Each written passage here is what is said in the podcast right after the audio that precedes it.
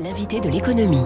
Bon début de journée, il est 7h15. Bonjour Wilfried Galland. Bonjour François. Bienvenue sur Radio Classique, directeur stratégiste chez Montpensier Finance. Alors après les montagnes russes des dernières semaines, les marchés sont ces jours-ci dans une sorte d'hésitation.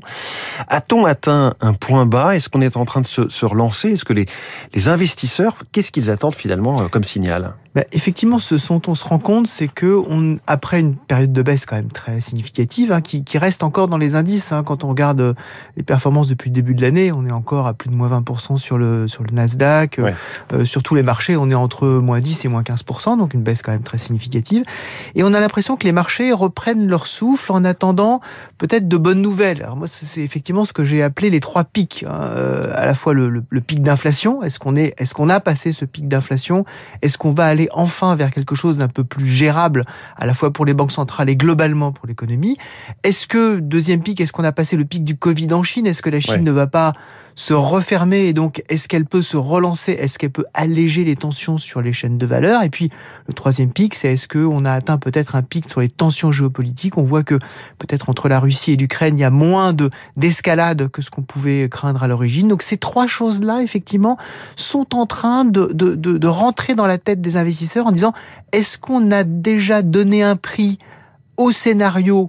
Pas nécessairement du pire, mais un scénario un peu réaliste. Et Mmh. est-ce qu'il est temps désormais de reconstruire une base? C'est effectivement le scénario dans lequel on est aujourd'hui. En fait, votre théorie des pics, c'est le, le- le randonneur qui est en train de gravir une montagne ça. et qui se demande Ouais, si ça. ça. continue à monter, si éventuellement il y a un autre sommet derrière. Quoi. Et exactement, il est en train de regarder, il se dit ça y est, c'est le, c'est, c'est le sommet. Il y a un petit nuage quand même qui masque, Aïe. qui masque l'arrière-plan. Et il se dit voilà, et il se dit est-ce qu'on n'est pas effectivement en train de d'avoir une, une mauvaise surprise derrière? Ouais. C'est effectivement la, la- le véritable sujet, en particulier sur l'inflation. hein, le, sujet, Oui, euh, le sujet numéro un, il est là. Hi- Hier, le banquier central néerlandais évoquait pour l'Europe un scénario quasiment Ouais. à l'américaine, avec une hausse possible de 50 points de base des taux directeurs de la BCE, donc 0,5 points de pourcentage euh, d'un coup et non pas 0,25. Le deuxième pic dont vous nous parlez, c'est l'inflation. Quelles sont les conditions pour que ce, ce- ce pic de l'inflation soit euh, réellement euh, dépassé, matérialisé? Ah, Le, le- le- le véritable, la véritable interrogation qu'on a tous, c'est le prix de l'énergie. hein. C'est-à-dire que le prix de l'énergie, le prix des matières premières, en particulier les prix, le, le prix des matières premières agricoles, c'est véritablement ça qui a lancé le cycle inflationniste, ou en tout cas qui l'a relancé après euh, l'épisode euh, effectivement réouverture lié euh, lié au Covid. Mmh. Et là, toute l'interrogation qu'on a, c'est aujourd'hui, en gros, le, le prix du pétrole, on est à 115 dollars de baril hein, en fonction des, des- des- références.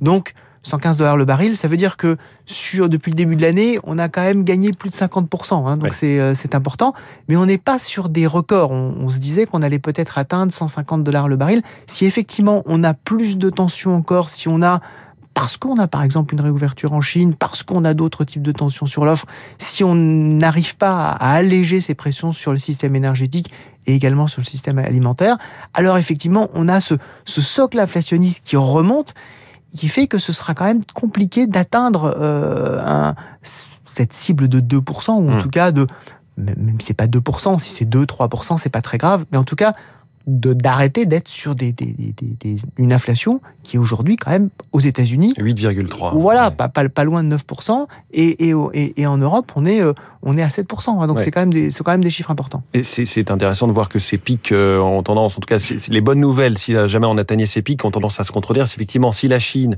euh, se rouvre, c'est en même temps tout de suite plus de tension sur le pétrole. Donc on ne sait pas si on a en- vraiment envie de souhaiter euh, la réalisation, le dépassement de ces pics. Bah, du point de vue de la, du, du- du point de vue de la réouverture en Chine, on va dire que globalement le- le- l'équilibre serait quand même plutôt positif. On y gagnerait, euh, ouais, on y sur gagnerait. beaucoup de produits, mais pas sur le pétrole. On n'y gagnerait pas sur le pétrole, néanmoins sur la partie chaîne de valeur, ça serait quand même Ouais. quelque chose de beaucoup plus, euh, beaucoup plus rassurant.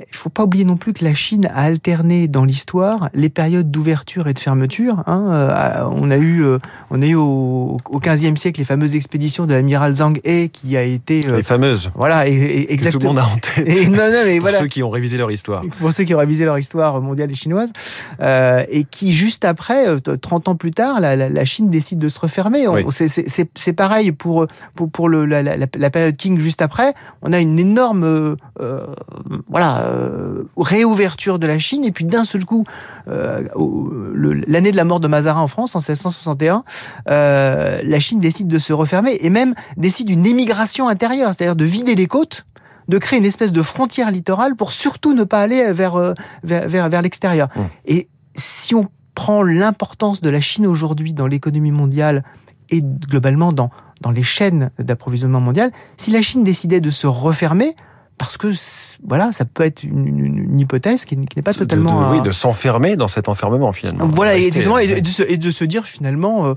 on, on, vit pas si mal que ça euh, avec notre nouvel allié euh, russe qui nous approvisionne en matières premières et puis voilà on se referme quitte à voilà quitte à avoir moins de croissance ça ce serait quand même un point très très négatif pour pour l'économie mondiale donc moi je souhaite que la Chine se réouvre c'est un peu quand même les, les, les nouvelles qu'on a aujourd'hui hein, sont un peu plus rassurantes donc restons sur ce, sur ce scénario là ce n'est pas que un scénario rose, comme vous l'avez mentionné. Ça veut dire qu'on aura plus de pression sur les matières premières. Néanmoins, ça veut dire quand même qu'on va alléger les tensions. Et ça, c'est quand même plutôt une bonne nouvelle. Qu'est-ce que vous, euh, vous regardez en ce moment comme boussole? Bah, en, fait, la, véritable boussole, effectivement, c'est euh, l'allègement des, contraintes sur les, euh, sur, sur, les tensions internationales sur les chaînes de valeur, d'une part. Donc, c'est la Chine.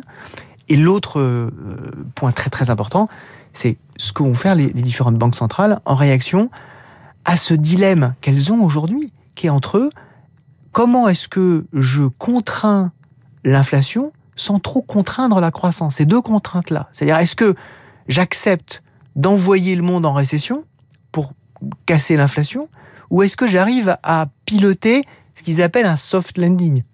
Un atterrissage en douceur. Voilà, ce que j'appelle moi plutôt un atterrissage un peu chaotique. Hein, mais en tout cas, euh, dans, dans, dans l'histoire, c'est déjà arrivé. Hein, dans, par exemple, la dernière période, 94-95, où on a eu une augmentation des taux très rapide, un peu similaire à celle qu'on a aujourd'hui en termes de vitesse.